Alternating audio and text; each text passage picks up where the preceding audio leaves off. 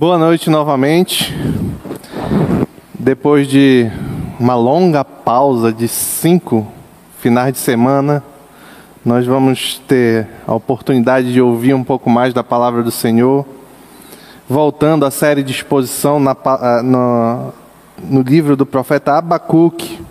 Hoje é a nossa vigésima primeira mensagem e hoje eu gostaria de, pela misericórdia do Senhor, considerar com os irmãos apenas um versículo que está no capítulo 3, o livro do profeta Abacuque, capítulo 3, versículo 7. Capítulo 3, versículo 7.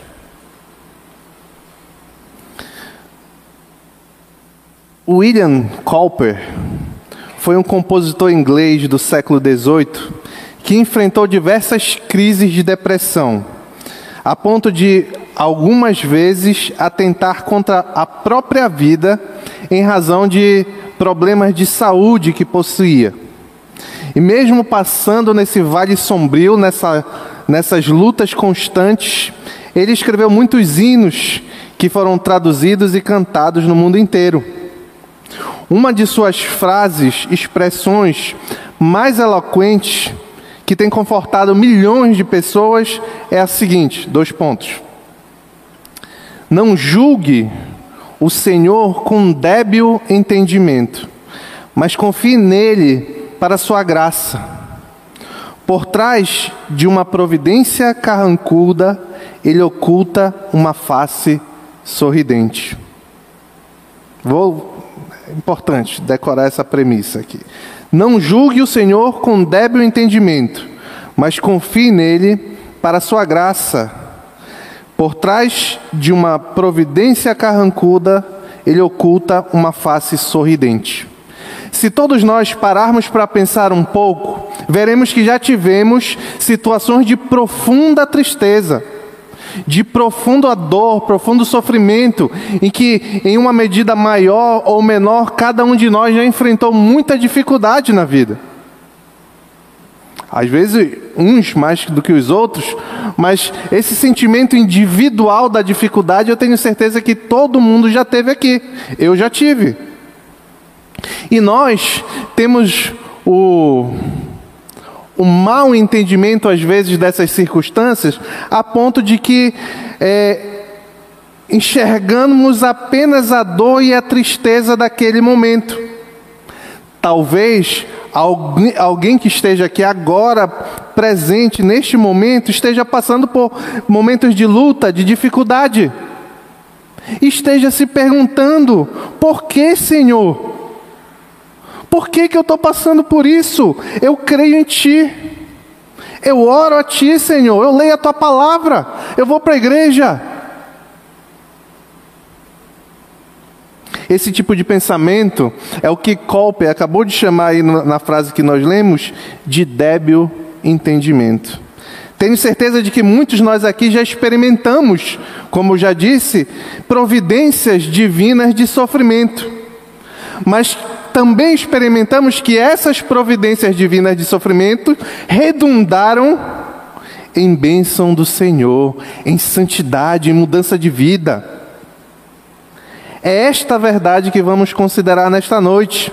A revelação de que a face sorridente de Deus está por trás de cada providência carrancuda, especialmente daquela que se aproximaria do povo de Judá às vésperas do exílio babilônico, que é o nosso contexto aqui, que eu vou já falar um pouco mais sobre isso. Então vamos, enfim, ler a palavra do Senhor em Abacuque, capítulo 3, verso 7. Eu leio na NVI. Vi a aflição das tendas de Cuxã. Tremiam as cortinas das tendas de Midian. Oremos ao Senhor.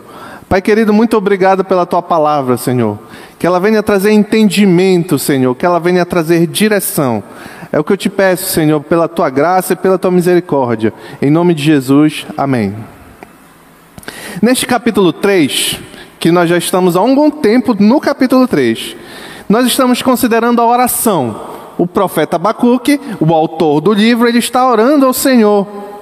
Depois de, no início do livro, questionar o Senhor, no meio do livro ele entender os planos do Senhor, agora ele ora ao Senhor para que os, ele ora ao Senhor para que os planos dele se concretizem. Houve uma completa mudança em Abacuque. Quando nós compartilhamos os versos de 3 a 4, vimos dentro dessa oração, depois você pode ler, que Abacuque desenvolveu é, o caminhar, o avançar do que a gente conversou aqui, de uma imagem de como se Deus estivesse avançando em direção a chegar ao povo de Judá. O que a gente viu aqui que era uma teofania, uma representação de Deus. E nesse, nesse avanço do Senhor até chegar onde a Jerusalém, a, isso é a imagem na oração de Abacuque, tá? Nesse avanço, ele destacou a extensão e a intensidade da glória de Deus no cumprimento do juízo. Sabemos, em toda a carta isso é revelado, que Deus vai trazer juízo sobre o seu povo de Judá. E o meio desse juízo são os caldeus. E aqui Abacuque revela nessa oração que também é um salmo que essa é, é, é, é a intensidade e a força desse avançar no cumprimento de Deus sobre Judá, trazendo juízo sobre Judá, trazendo salvação sobre Judá e trazendo juízo também sobre os caldeus. Na última mensagem, quando consideramos os versos 5 e 6, vimos o efeito então da chegada, dessa representação que Abacuque tem em sua oração, do que seria a chegada de Deus para trazer justamente esse juízo, onde deixa, passa deixando um rastro de doenças, pragas e destruição. Agora, na oração, no versículo que vamos considerar hoje, Abacuque vai trazer conforto. É, pode não parecer a, a leitura superficial do texto que não, não tem essa intenção, mas a intenção de Abacuque é trazer conforto e mostrar que atrás daquela, daquele exílio babilônico, daquela devastação que aquele povo estrangeiro ia trazer, atrás daquela providência carrancuda, ainda assim havia a face amorosa e misericordiosa de Deus. Amém? Então vamos ao primeiro ponto. O primeiro ponto eu chamei de um bem invisível. Está lá na parte A do verso 7. Vi a aflição das tendas de Cuxã. Vamos lá. Força, força que dá, dá certo.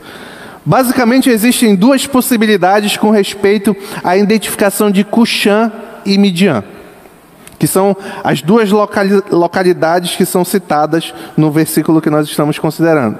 Uma pode fazer referência a tribos nômades associados à península do Sinai, ali onde ficava Jerusalém. Assim como também, uma outra opção, poderia ser uma alusão a dois opressores anteriores que teriam passado, povos estrangeiros que teriam em algum momento da história oprimido Israel depois da, do estabelecimento do povo de Deus na terra de Canaã. E eu creio que esta segunda opção é o que faz mais sentido. E eu vou explicar por quê. O termo Cuxã, e agora vamos ficar só no primeiro, ou Cusã, quem tem a revista atualizada, pode estar sendo utilizado como uma forma expandida do nome Cuxi e então é uma expressão que é uma expressão que se referiria à Etiópia.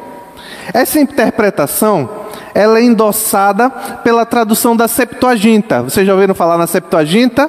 A Septuaginta é a, foi a primeira Bíblia traduzida do hebraico para o grego. E nessa tradução, a palavrinha aí, é, traduzida como Cuxã, ela é an, meu hebraico é péssimo, está destreinado. Antiopon, que quer dizer Etiópia. Só que, lembrem-se, e agora vamos focar no contexto e avançar no sentido que eu entendo que é o principal do texto. Lembrem-se que vers os versículos anteriores, eles revelam um progresso da teofania, um avançar de Deus, na medida que a sua glória, a glória de Deus, se move uma Jerusalém. Nessa altura da oração, Abacuque já está traçando não mais o avançar de Deus, mas já está traçando o agir de Deus, porque Deus já chegou na, na imagem da oração de Abacuque. Já chegou para trazer juízo sobre as nações, tanto ao seu povo desobediente, quanto posteriormente aos caldeus, aos babilônios. Nesta linha, é então curioso, esclarecedor observar que o termo Cuxã ou Cusã não aparece em nenhum outro lugar nas Escrituras, a não ser em uma frase composta. E aqui que vai o, o, o ponto. Em Juízes 3, versículos 8 a 11. Lá aparece escrito uma nação chamada Cuxã Risataim. Naquele contexto, nesse contexto de Juízes 3, Cuxã ou Cusã surge como primeiro opressor de Israel, enviado por Deus para castigá-los por causa do pecado de Israel. Olha, que coincidência! O, o Senhor levantou os caldeus por causa do pecado do povo de Judá. E agora Abacuque, ciente de toda essa situação do que foi revelado por ele a Deus, ele ora e traz a memória do povo num salmo, que essa oração também era um salmo cantado na congregação. Ele traz a oração, a, a, a, traz a memória nessa, nessa canção, este, este, este povo estrangeiro que já invadiu o povo de Israel, o primeiro povo a invadir o povo de Israel e dominar o povo de Israel, por causa do pecado. Assim faz todo sentido agora essa relação e Abacuque trazer isto à memória. O povo de Judá estava sobre a perspectiva de uma invasão punitiva, nós sabemos disso, e uma invasão punitiva por uma nação estrangeira, nós também sabemos disso. Exatamente Babilônia faria o que anos atrás Cusã e Risataim havia feito com o povo de Israel. Onde está isso? Vamos, enfim, a Juízes, capítulo 3, vamos ler os versos de 8 a 11. Juízes, capítulo 3, verso de 8 a 11.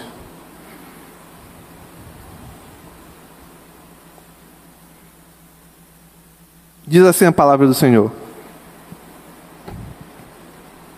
Acendeu-se a ira do Senhor de tal forma contra Israel que ele os entregou nas mãos de Cuxã e rei da Mesopotâmia, por quem os israelitas foram subjugados durante oito anos. E quando clamaram ao Senhor, ele lhes levantou um libertador, Otoniel, filho de Kenaz, o irmão mais novo de Caleb, que os libertou. O Espírito do Senhor veio sobre ele de modo que liderou Israel e foi à guerra o Senhor entregou e Sataim, rei da Mesopotâmia. Eu tinha dito que e Sataim era uma nação, mas era o rei. Entregou e Sataim, o rei da Mesopotâmia, nas mãos de Otaniel, que prevaleceu contra ele. E a terra teve paz durante 40 anos, até a morte de Otaniel. Olha, olha o que Abacuque, com uma, uma simples expressão que nós, ainda mais nós no nosso contexto, pode passar batido, ah, não sei o que é isso. Olha qual era a intenção de Abacuque. É lembrar para aquele povo que no passado ele já tinha sido oprimido. Mas no tempo certo, Deus trouxe paz de volta ao povo. A intenção do autor inspirado é lembrar que Deus que o povo de Judá seria invadido, mas que depois do sofrimento viria a bonança. Porque assim como foi em Cuxã, contra Cuxã e Sataim, a terra teve paz durante 40 anos de, depois da invasão. Agora é muito mais claro você conseguir enxergar esse bem invisível, essa face sorridente por trás da providência. A providência carrancuda que é a invasão do povo de, de, a invasão pelo povo caldeu, ela escondia a misericórdia do Senhor. O Senhor já havia dito que o justo viveria pela fé. Então, o, o, justo, aquele que de fato cria é, nas promessas do Senhor, ele seria sustentado apesar das dificuldades apesar das invasões, e viria, assim como foi no tempo de Cushan e Sataim, assim como foi naquele tempo, teria paz novamente. E aqui é interessante notar em uma outra perspectiva que esse texto nos traz. É o aumento da fé do profeta Abacuque. Lembrem-se que nós já vimos aqui que em um determinado momento ele ora porque ele acha que a crueldade daquele povo que Deus vai trazer sobre Judá vai causar a extinção de Judá. Agora ele sabe que apesar de todas as circunstâncias difíceis, que o Senhor permanecia sustentando o seu povo em meio às dificuldades. Ele sabe que o povo não seria dizimado, porque Deus disse para ele que manteria os justos. E agora ele tanto sabe isso que ele ora e canta para a congregação essa verdade.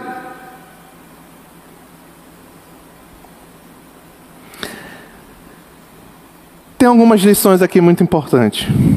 Primeiro, vamos lembrar um pouco de algo que eu comentei aqui no início da, das, da série de mensagens. Uma das finalidades do livro do profeta Abacuque é refletir um pouco sobre a realidade do problema do mal. Quem, tá, quem lembra disso, levanta a mão aí, por favor. Tem um pouquinho. Pois então, quem não tem, entre no nosso tem um negócio lá que escuta podcast, entra lá e escute as mensagens do início. Um, um dos problemas a, tratados no, no, livro do profeta Abacuque é a dificuldade do problema do mal. E esse problema é muito comum em nosso contexto também, porque nós temos uma visão limitada das coisas. E tendemos a, a ter geralmente um julgamento precipitado do que seria mal. Por exemplo, a Covid foi algo mal? Foi algo mal a Covid? A guerra na Ucrânia é algo mal?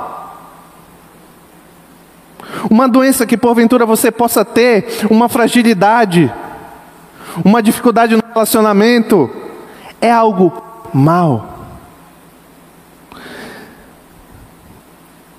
Nossa resposta para essas perguntas sempre vai depender do entendimento que nós temos quanto à finalidade última das coisas.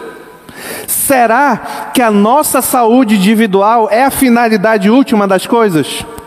Será que a saúde geral da população é a, a, a, a, finalidade última das coisas? Que a paz mundial é a finalidade última das coisas? Que uma vida próspera e longeva é é a finalidade última das coisas? Esses desejos em si não são ruins, nem pecaminosos.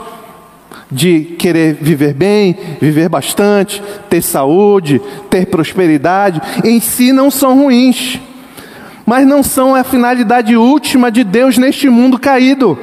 Paz, saúde, alegria eterna, isso está reservado ao céu, ao novo céu e nova terra. É lá que não existe mais dor. É lá que não existirá mais sofrimento. Não é o objetivo deste mundo que nós vivamos uma vida confortável. O que Deus quer aqui neste mundo caído é santificação. Quer redenção, quer vitória contra o pecado, quer nos preparar para um dia nós chegarmos lá. Às vezes eu vejo pessoas se perguntando: qual é a vontade de Deus para mim? Eu não consigo, eu estou passando por dificuldade, eu não enxergo. Pois pare de ficar olhando para onde não deve. A vontade de Deus para você é que você seja santo. Porque a palavra diz: sede santos, porque eu sou santo. Não é dinheiro, não é alegria, não é sucesso, como muitas igrejas vendem aí. Não é essa a vontade de Deus para você. Pode ser que pela muita graça e misericórdia ele conceda a, um, a uns dinheiro, a outros saúde, mas pode ser que não. E não quer dizer que Deus está guiando a sua vida de uma forma mal, porque o objetivo final dele para você é redenção e santidade. Isso, se a misericórdia do Senhor estiver sobre você. Porque tem uns que ele não querem isso, tá certo? É por isso que Paulo diz em Romanos um texto muito conhecido. Sabemos que Deus age em todas as coisas para o bem daqueles que o amam. Ah, tá aí, pastor, tu está falando tudo ao contrário do que Paulo disse. Calma, bora ouvir o resto. Sabemos que Deus age em todas as coisas para o bem daqueles que amam a Deus, dos que foram chamados segundo, de acordo com o seu propósito. Não é com o meu propósito, nem com o seu, é com o propósito de Deus. Pois aqueles que de antemão conheceu também os predestinou, e está aqui a finalidade do propósito de Deus, está aqui a finalidade do agir de forma que acontece bem para aqueles que amam a Deus, para vocês serem conforme a imagem do Filho de Deus. Ou seja, para que nós sejamos santos, mais parecidos possíveis com Jesus Cristo. É essa a finalidade, é isso que é bem.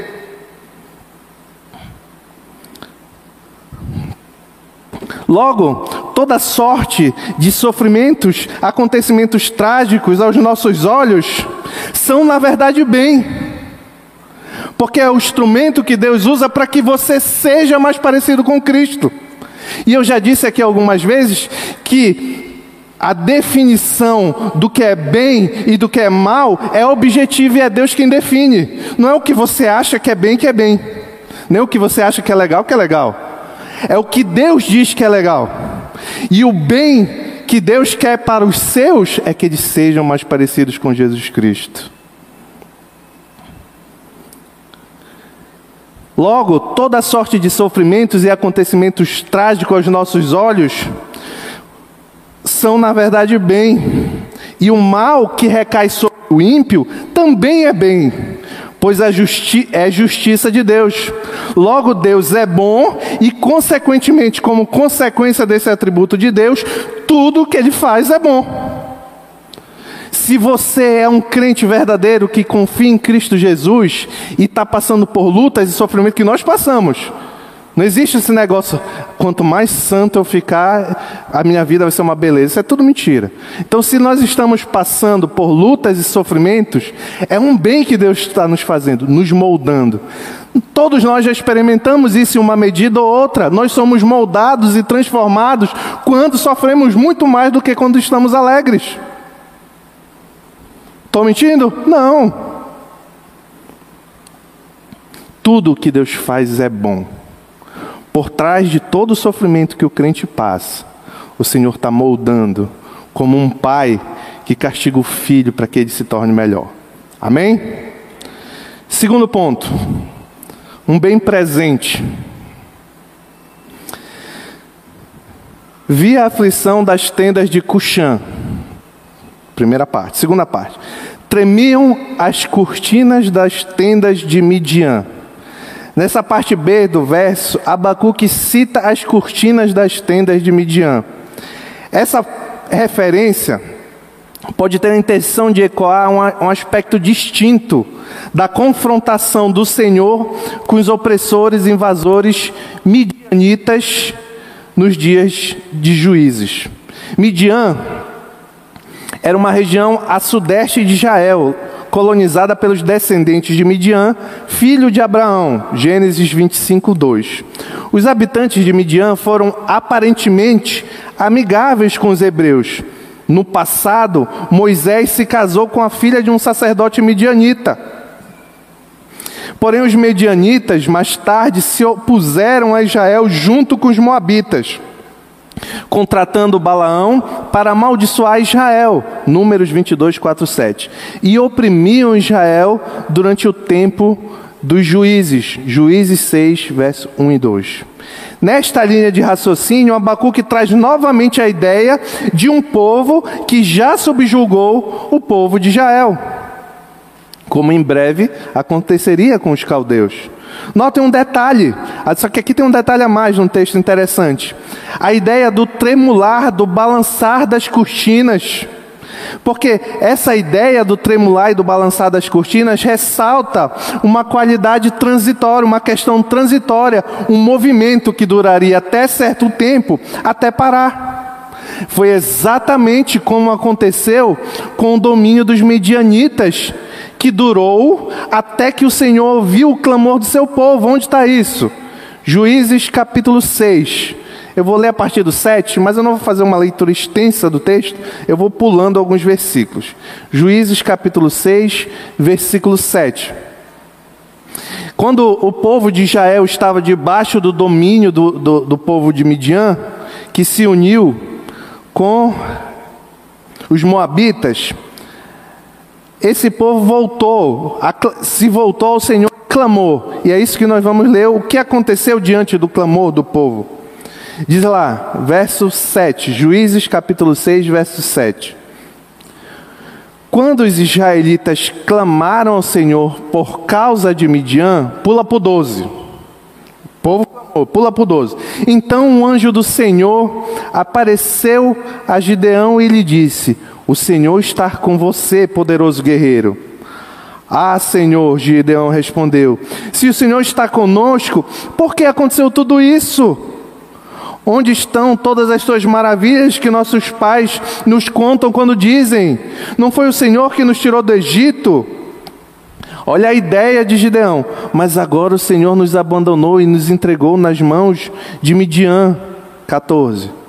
O Senhor se voltou a ele e disse: Com a força que você tem, vá libertar Israel das mãos de Midian.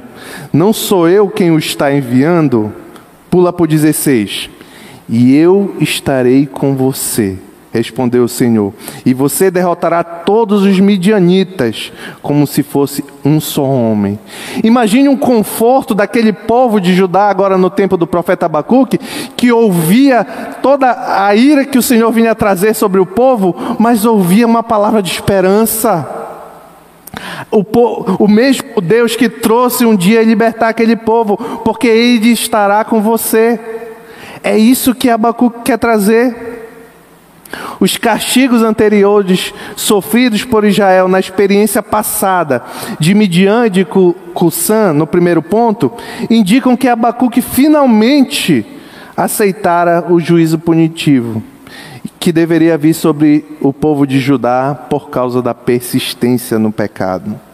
Porém, agora ele possuía, possuía Abacuque verdadeira confiança de que o remanescente sobreviveria. Tinha fé, convicção no que Deus diz em 2 verso 4, Abacuque 2 verso 4. O ímpio está envaidecido, seus desejos não são bons, mas o justo viveria pela sua fé, pela sua fidelidade. A fé de Abacuque nessa promessa chegou a um ponto que não poderia, olha essa fé. Agora Abacuque sabia tudo o que ia acontecer porque o Senhor teria revelado a ele. Sabia todo o sofrimento que inclusive ele pessoalmente e o povo ia passar. Mas agora a fé de Abacuque não poderia ser mais abalada. Porque ele confiava nas promessas do Senhor. Que maravilha, que maravilha. Quando observamos o mundo de forma geral, podemos incorrer num comum engano de achar que, que Abacuque chegou a incorrer nesse erro. E nós também podemos incorrer, de achar que os ímpios prosperam, que a justiça não será feita. Enxergamos a providência carrancuda com uma fé fraca. Asaf compõe um belo salmo de número 73 sobre a necessária mudança deste entendimento. Leia comigo, Salmo 73, a partir do verso 16. Eu vou dar uns saltos aqui também. Salmo 73, a partir dos versos 16. Aqui o salmista, ele está diante do, do, do prosperar, do avançar da iniquidade, dos ímpios, e ele. É esse o contexto do salmista. E ele vai dizer o seguinte: quando tentei entender tudo isso, achei muito difícil para mim. Até que entrei no santuário de Deus, então compreendi o destino dos ímpios. Quando meu coração estava amargurado, eu pulei para o 21. Quando meu coração estava amargurado e no íntimo eu senti inveja, agi como um insensato e ignorante. Minha, a minha atitude para contigo era de um animal irracional. Olha que pesado. Em outras palavras, aqui um parênteses, em outras palavras, Asaf está dizendo que quando a gente olha para o mundo e fica achando que o mal está avançando, que está tudo perdido, que, que, que o Senhor não tem mais domínio das coisas, nós estamos agindo como um animal irracional. E aí ele continua, verso 23. Contudo, sempre estou contigo. Tomas a minha mão direita e me sustém. Tu me diriges com teu conselho, depois me receberá com honras. A quem tenho, a quem tenho nós, a quem tenho nos céus, senão a ti. E na terra nada mais desejo além de estar junto a ti. O meu corpo e o meu coração poderão fraquejar, mas Deus é a força do meu coração e a minha herança para sempre. Os que te abandonam, sem dúvida, perecerão. Tu destróis todos os infiéis, mas para mim, e aqui é para o crente, para mim, bom é estar perto de Deus. Fiz do soberano Senhor meu refúgio, proclamarei todos os teus feitos. O povo de Deus, algumas lições. O povo de Deus confia sempre na misericórdia e na soberania de Deus. Pois a sua ira dura só um instante, mas o seu favor dura a vida toda. O choro pode persistir uma noite, mas de manhã irrompe a alegria. Salmo 30, verso 5. Todas as coisas estão debaixo das mãos do Senhor. Circunstâncias não são nada para o Senhor circunstâncias não existem para o Senhor, porque é o Senhor que faz e comanda todas as coisas. Circunstâncias existem para nós que somos limitados, não para o Senhor. Mesmo nas terríveis provações que nós podemos passar, podemos lembrar de Cuxã e de Midian. O Senhor é nosso libertador. Você tem fé nisso? Você vive essa fé, porque falar às vezes é fácil, mas você vive essa fé, ande como Abacuque, em confiança mesmo diante das mais terríveis dificuldades. Como Moisés livrou o povo da escravidão, Jesus liberta o povo da escravidão do pecado. E aqui, do pecado aqui e agora, da escravidão do pecado. E ainda há promessas de que quando chegar o juízo final, ele nos libertará também das consequências do pecado e nos libertará da presença do pecado. Enfim, chegaremos à nossa terra prometida. Mas você vive como quem esperasse isso? Ou tudo o que influencia a sua forma de pensar, a sua forma de sofrer, a sua forma de passar pelas circunstâncias é o que você enxerga com os seus sentidos? Caminhando para o final, por trás de uma providência carrancuda, ele oculta uma face sorridente. O trabalho de parto, não poderia deixar passar.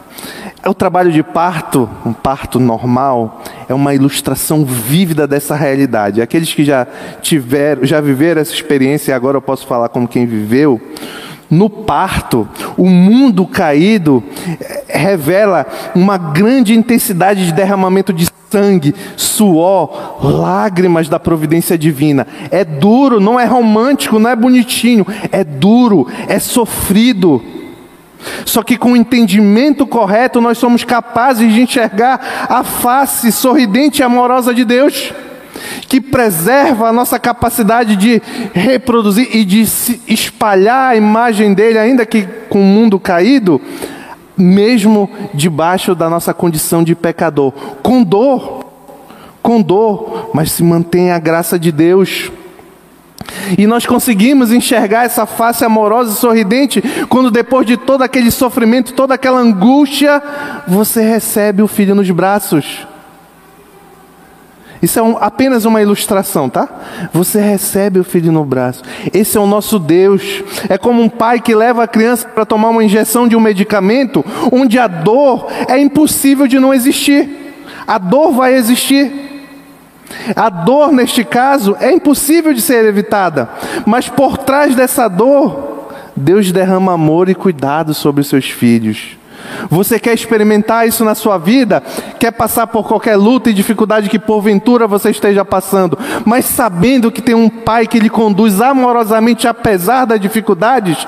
Entrega a tua vida a Jesus Cristo. É o único meio pelo qual importa que sejamos salvos. Entrega a tua vida a Jesus Cristo. Não se engane, o Senhor vai fazer o bem, eu já disse aqui de qualquer forma. Se você não quiser entregar, tudo bem, continue com a sua vida. Mas um dia esse bem vai ser justiça. E aí o negócio vai pegar para o seu lado. É melhor estar do lado do Senhor. Eu queria terminar com as palavras de Thomas Kempis, o autor do clássico A Imitação de Cristo, que ilustrou muito bem essa realidade. Diz assim: Se fugir devotadamente para as feridas e sinas preciosas do Senhor Jesus, você sentirá grande fortalecimento na tribulação. Nem se importará com as desconsiderações dos homens e suportará facilmente as palavras de depreciação. Cristo também esteve no mundo desprezado pelos homens e na maior necessidade, abandonado por seus conhecidos e amigos, no meio de caluniadores. Cristo determinou sofrer e ser desprezado. E você ousa reclamar de qualquer pessoa? Cristo tinha adversários e difamadores.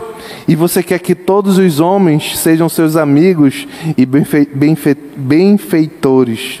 De que maneira a sua paciência alcançará a coroa dela se nenhuma adversidade lhe acontece? Se não está disposto a sofrer nada que o contrarie, como você será amigo de Cristo? Seja forte com Cristo e por Cristo, se você deseja reinar com Cristo. Em nome de Jesus Cristo, amém.